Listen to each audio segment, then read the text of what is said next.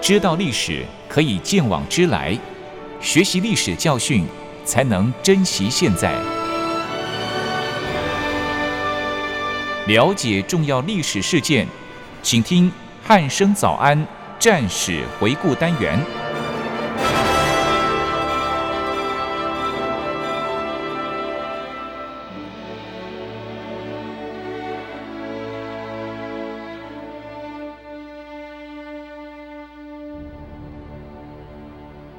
各位听众朋友，您好，欢迎收听今天的战史回顾单元，我是一鸣。今天一样邀请到国防大学的傅明正老师来到节目当中，老师你好。一鸣好，各位听众朋友，大家好。嗯，老师，我们这一集还是要继续延续上一集的主题哦，就是这个南京保卫战的部分哦。对，那老师在上一集也提到说，南京大屠杀只是保卫战中的一小部分哦。那也介绍了就是部署以及要不要守的这些问题哦。对，那当时相信应该是有蛮多激烈的争论哦。是，对，那节目的一开始还是要请老师稍微针对上一集的内容，大概跟听众朋友来回顾一下。好的，一鸣。那今天我们要接续上一集的内容，主要是叙述啊，在城环守备战的部分。是，那在当时十二月九日的中午十二点左右，日军啊，在当时已经逼近了南京的城外。那嗯日军就开始使用飞机在南京城的上空开始广播以啊松井石跟署名的劝降通牒。嗯那这个宣传单呢，主要是要国军在二十四小时之内嗯那也就是隔日十号的中午左右，嗯，马上放下武器装备出来投降，是，并把城门给打开。如果没有按照规定的时间出来开门的话，或是给他们答复的话，嗯那日军就要开始对南京来展开总攻击了。那当然，这个时候唐生智根本就是没有理会他的，嗯，因为他们就早就抱持了决心要固守在南京城内，是，根本就没有人愿意投降了。后来松井就一直等不到回应跟答复，嗯于是呢，就在十日的中午左右下达了命令，要日军向南京啊发动总攻击。是，这个时候，悲壮惨烈的城环守备战就这样展开了。嗯那以当时的整个环境来看，守备在南京部队的兵力上是严重不足的，是，更不要说装备了。嗯，更是不齐全。但是呢，从作战的一个经过来看，当时的守军真的是毫无畏惧。嗯，那不管是面对日本的飞机或大炮，都是前仆后继，每个人都是不畏生死的。是那等一下在各位叙述的经过中，可以很明显的听得出来。那这一次我大概是用南京的各个城门来依序做作战经过来做说明的。嗯是，那老师，我们要先从南京城的哪一个门来开始做介绍呢？好的，一鸣，那我这一次大概把它分为四个部分，有啊光华门、中山门、雨花台和啊中华门，还有塞公桥、南京城这附近的战斗，来一一为各位听众做说明哦。嗯，在二十六年十二月九号到十号的这段期间，南京城的东南角，也就是光华门，是当时在这里守的是八十七师两六零旅和八十八师两六两旅和教导总队这三个部队。嗯他们所要面对的是日军战力相当完整跟坚强的，有飞机还有大炮。嗯在当时，日军就是用这些装备持续啊对南京实施攻击。那城门与城墙几乎都快被日军给炸开了。嗯，那个时候，其实有好几个地方都被炸出了缺口。是，那日军的第九师团三三六联队还数次啊已经进攻到城内里面了。嗯，最后是因为守军发动了好几次的反击战，才又歼灭了攻入城内的日军。是，经过几番的波折之后，才又夺回被日军攻占的城外据点。嗯那几场的反击战中，其实我们国军也牺牲了相当多的英勇的军官和士兵呢。是，一直到十日的晚上，日军啊还组织了敢死队，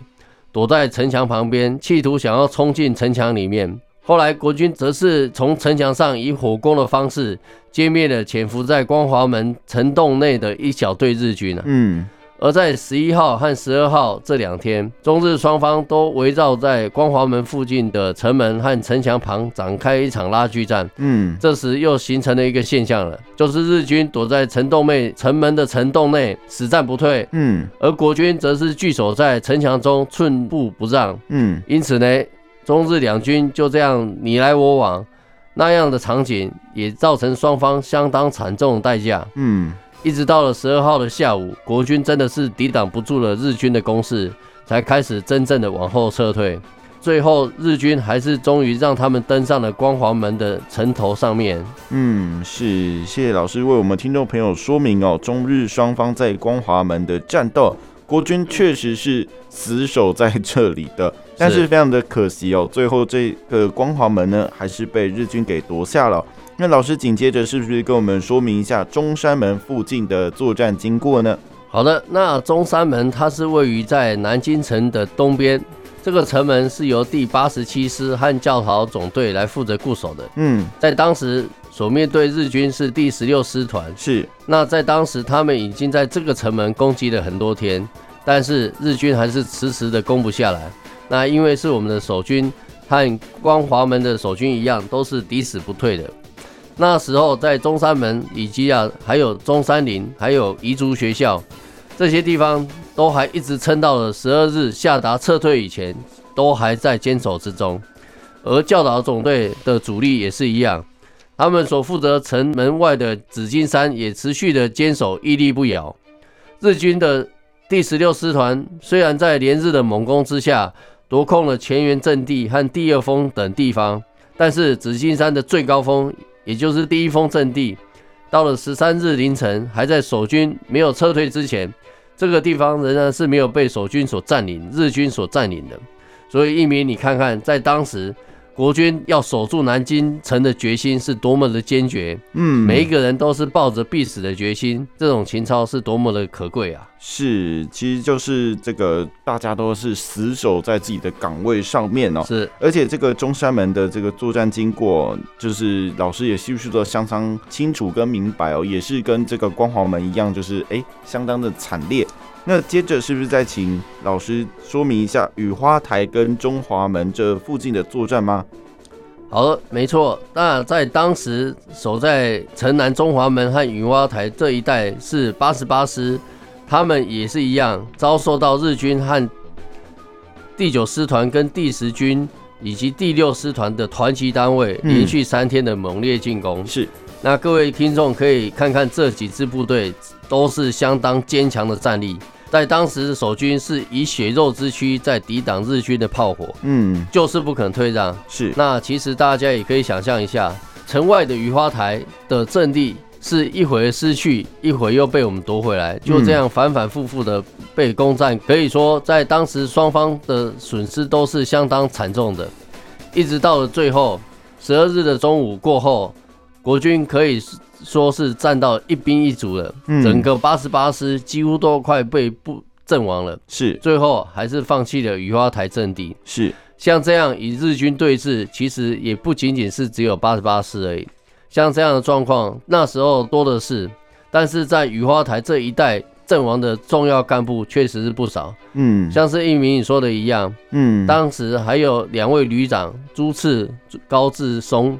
三位团长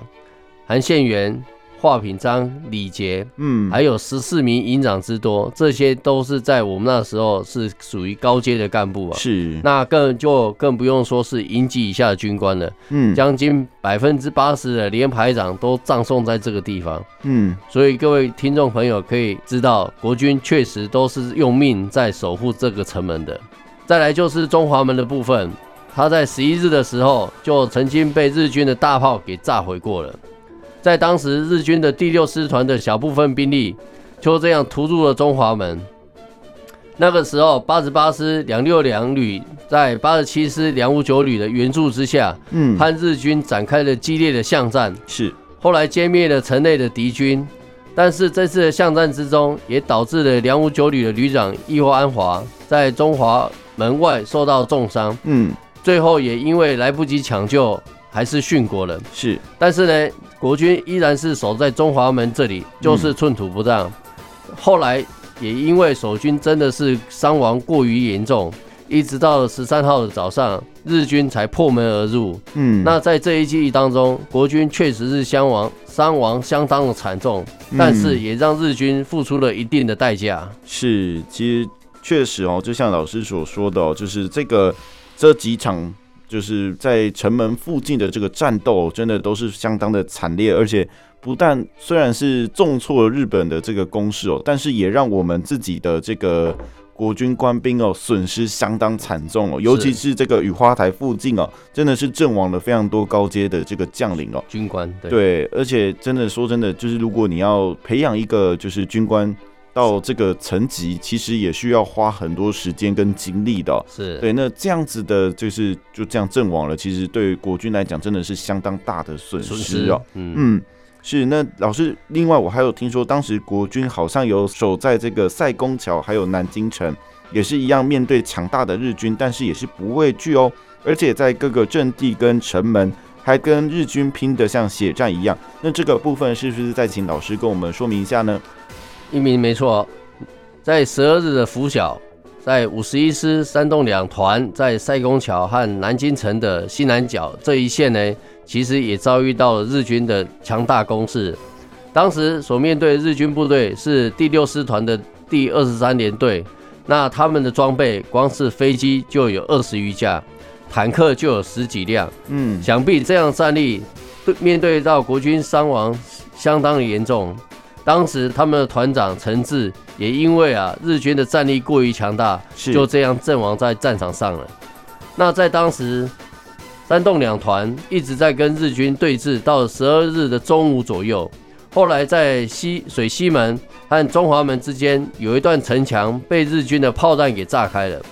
那在当时，日军的第六师团和第四十七联队大约有两百余人，想要爬进城墙里面，是但是被第五十一师的山东六团发现了。他们的第三营营长胡豪马上就组织了敢死队，迅速冲了上去，后来将突入来的日军给歼灭了。但是胡豪呢，和大部分的敢死队员也几乎都英勇的牺牲了。嗯，我们再来看一下，在当时城外东北方向有一个叫杨坊山的阵地，是它也是一样在跟日军厮杀成一片血战。嗯，那在当时呢，日军的第十六师团的三十八联队，他们光是地面兵力加起来就将近两千多人，嗯那更别说是装备了。嗯当时守在这边的国军是第二军团的其中一个营，面对像这样的战力，这个营是浴血的抵抗，但是呢，最后还是被日军拿下了杨坊山阵地。接下来继续转攻于啊杨坊山北边的营孔山，嗯，那这边守备部队是第四十八师两八三团的第一营，嗯那也当然是一样彼此抵抗。嗯战壕里面都是堆满了阵亡的尸体，是虽然说有幸存的士兵还活着，但仍然是不肯撤退。是在那时候，日军的第十六师团山洞旅团的团长叫佐佐木道一，嗯他在回忆录里面描述国军，只能用八个字来形容，是就是宁死不混，固守死守阵地。是可以看出国军官兵在当时候英守英勇捍卫每寸领土的决心呐、嗯后来他们在快要失守的时候，又被派去了第，又派去了第两八三团的第二营跟第三营过去增援。嗯没有想到他们在半路的时候就受到日军的飞机和大炮拦截，嗯在半路的伤亡就已经死将近死死伤快一半的兵力了。哇其实还没有到营孔山，我们的守军就已经失守了。嗯后来呢，在十二日的时候，第二军团的其他部队就奉令转往了乌龙山去协防，但是乌龙山乌龙山与城内的联系也都已经被分割切断，是所以我们可以看到，在当时的国军真的是处于一直挨打的状况，但是也可以看到，在当时国军真的是用命在换每一寸的土地，嗯连日本的松井也不得不承认，守城的士兵抵抗是极其的顽强啊。嗯是，其实透过老师的描述哦，可以知道说当时的这个国军部队哦，真的是每一位士兵跟这个将领，还有这个军官，每一个都是真的用生命在捍卫每一寸的领土哦。就就连这个对方就是是敌人的这个日军哦，都对我们就是感到钦钦佩哦佩，。啊对对，而且这个城这个城环守备战真的是打得相当的惨烈哦，因为那个尸体是堆满了战壕哦，这个战壕其实是挖得很深的哦，就是如果各位听众朋友有一点这个就是军事素养的话，大家可以知嗯道战壕其实是要挖蛮深的哦、那如果用堆满来形容的话，真的是。真的是满坑满谷的尸体哦，真的可是以非想常的想损失了多少士兵啊！对，真的是相当的可怕哦。对，那当然，虽然打得很惨烈哦，但是终究是无法阻止日军的飞机跟火炮哦。但是老师，国军会如此的英勇，好像是在开战前大家都已经抱着必死的决心，是这样子吗？一鸣没错哦，当时的南京卫戍司令唐生智，他当初就是抱着背水一战的决心。嗯，在民国二十六年的十一月底，唐生智就职不久之后，他就马上发表了谈话。嗯他说：“本人奉命保卫南京，他至少有两件事是非常有把握的。第一个呢，就是本人及所属部队誓死与南京共存亡，是，不惜牺牲于南京的保卫战之中。嗯，第二呢，此种牺牲一定也是要让敌人付出莫大的代价。是一鸣，你看看这个决心是不是很大啊、真的，而且他为了要表示要破釜沉舟的决心，他也做了以下几个决定。首先呢，要把下关到浦口的渡轮全部撤走；是，再来呢，禁止任何的部队和军人从下关啊渡江而去。嗯，第三个则是通知在浦口的胡宗南第一军，凡是从南京向北岸渡江的任何部队和军人，都要制止他们渡江。如果有不听他们制止的，是可以开枪时射击的。是，最后呢，命令在城内防守城北的宋希濂部队，在一江门设置关卡，不准任何人任意的通过一江门，嗯，前往下关码头的方向向北实施渡河。是，以上是他所做的这些决定和措施，的确是在南京保卫战中都发挥了相当正面的作用，嗯，同时也激励了官兵要誓死保卫南京的决心。是，也阻挡了想要提前撤退的官兵。但是呢，最后要决定撤退的时候，这却成了要命的障碍啊！嗯，其实呢，唐生智在每次公开的场合都说要与南京一起共存亡，是，但是话还是没有讲死，因为他有对蒋委员长说：“没有你的命令，我绝不曾下令撤退。”这是句话就是为了他保留余地。嗯，意思就是，如果蒋委员长下令要撤退的话，那唐生智他就不与南京共存亡了。是，虽然是如此，但是一鸣当时的国军确实都是抱着誓死的决心在捍卫南京的，这一点是我们都不可以去否认的。嗯，是，其实就像老师说的、哦，这个唐生智他在开战之前哦，就做了这一连串的措施哦，可以说就是把这个后路完全的封死哦，不让是任何人去走，不要想着说，哎，我还可以撤退，不，你们不能撤退，你们就只能誓死跟南京共存亡，共存亡哦是。对，那当然啦、后续根据老师的说明哦，就是其实唐生智他其实并没有把这个话说死哦对，就还其是实有只要留一条蒋委对，只要蒋委员长说哎、撤退，那他们还是会撤嗯还是可以退。撤退的。对，但是这个精神跟这个决心哦，是我们不可否认，这也是事实哦。我们应该相当钦佩这样的决心。对，没有错。那老师刚才也提到说，就是唐生智他其实没有把话说死的这一段啊，可见当时的确是有下撤退的命令哦。那当时蒋委员长对于撤退的指令，其实好像听说是一直犹豫不决哦。那这个部分是不是再请老师给我们详细的说明一下呢？好，那我们先想一个问题，在当时面对南京保卫战时，蒋委员长的心中到底是应该如何去盘算？因为在淞沪会战中，已经让国军付出相当惨惨痛的代价。嗯，这一次的南京保卫战中，是在不少人反对的状况之下才勉强进行的，是所以他也并不想要重蹈淞沪会战的覆辙。是，其实这一次的保卫战，蒋委员长也不想死守，原本只是想要短期的固守一下，嗯达到内政与外交的效果。嗯，但是问题来了，短期究竟是几天？这个哦分寸就很难去拿捏了。对，如果底下的将领知道南京只是象征性的守一下，相信肯定会影响国军的士气。是，所以呢，在这个短期的时间拿捏就相当相当的重要了。嗯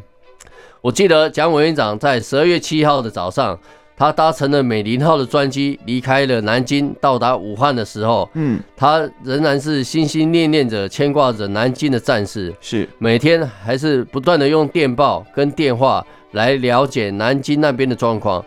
但是回报回来的一直都是不好的战况。嗯其实也让蒋委员长一度有了弃守南京的念头。是，后来又在十二月九号的晚上，他知道南京上游芜湖已经落入了日军的手上。是第二天又通报了芜湖到南京之间的当涂也被日军攻下了，是，准备要渡到长江的江浦了。嗯在这个时候，委员长真的是急了，他就考虑到了进退的问题。嗯，一直到十号的这一天，坏消息还是持续不断的传来，对，他再也坐不住了。隔一天中午，委员长就下令了南京守军要开始撤退的这个命令。是，蒋委员长就马上通知江北的顾祝同，嗯，要他立刻打电话给唐生智，要唐生智赶紧撤退。当时顾祝同在打电话的时间大约是十一日的中午十二点多左右，是，但是呢，唐生智则表示不能马上就这样撤退了，嗯，必须要向将领们传达清楚才能撤走。是，到了晚上，蒋委员长还是有点不放心，更亲自给汤生智回了个电报，跟他说，如果情势不能持久的话，就要赶紧赶紧的将部队来撤出，先撤离南京城，嗯，再来重新规划反攻的事项。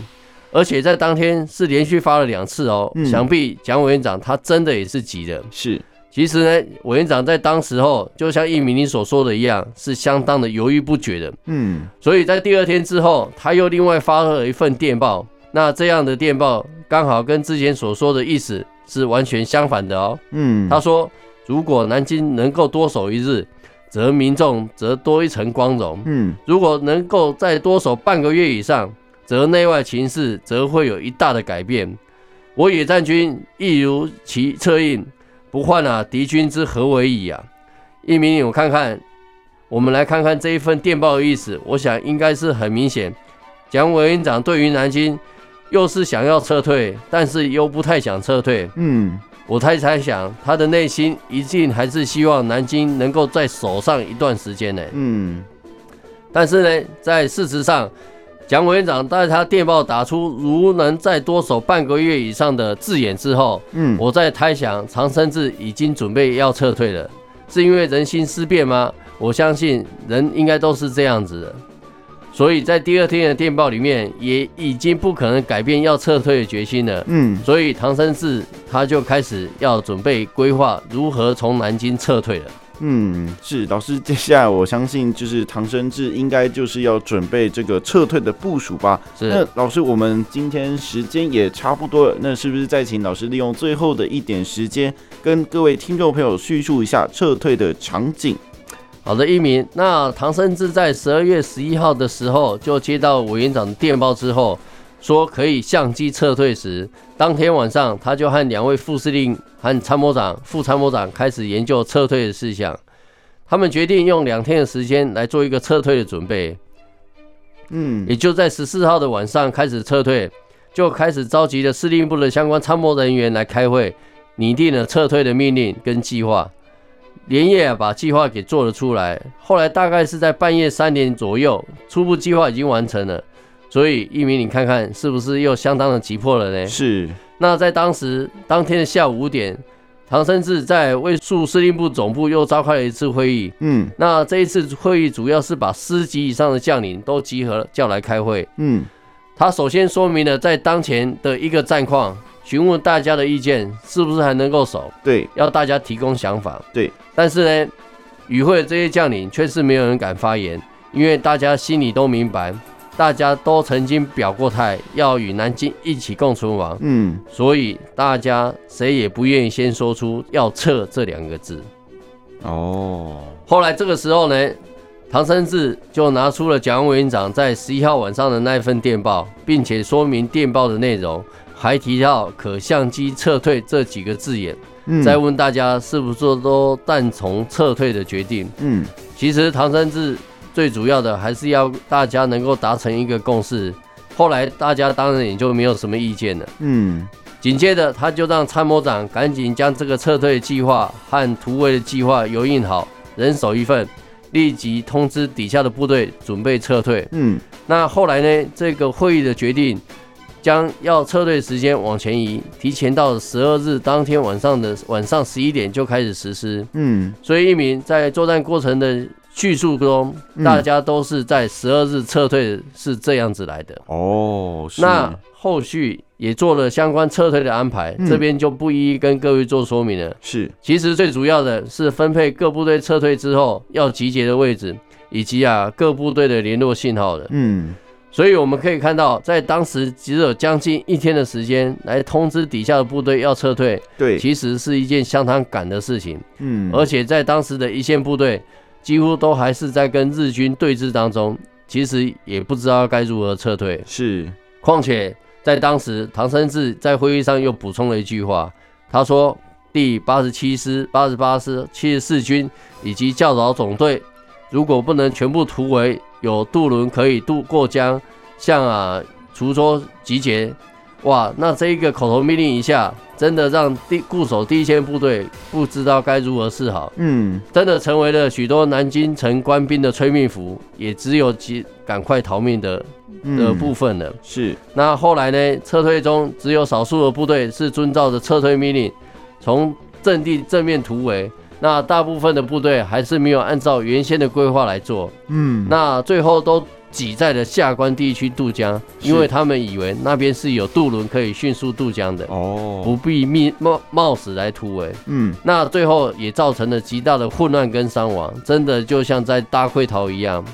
嗯那因为时间的关系，下一集的部分，我在下一集的时间再为各位去来继续叙述一个撤退的过程啊。哦是谢谢各位听众朋友。对，其实透过老师的描述，这一场南京保卫战的撤退哦，其实又跟这个淞沪会会战战的时候对一模一样的是一样结的果。是对，就是这个撤退的命令有太过于这个仓促哦，所以导致说，哎，大家撤退的时候并没有一个就是比较呃顺利的这个进展哦，因为其实撤退是需要好好的去规划的哦，是它跟作战一样非常的重 要。对，那当然你当大家全部挤在一起，那你到底要怎么走 呢？是，嗯对，没那有完善的撤退规划的准备，是，而且如果这个时候呢日军突然又突袭进来，那真的就是腹背受敌哦。哦，对，而且加上南京的那个位置哦，其实，在上一节节目就有描述过，南京其实是被江，然后面面对这个四三面的敌人包围的一个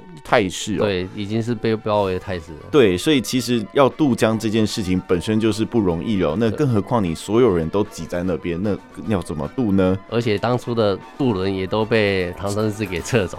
了，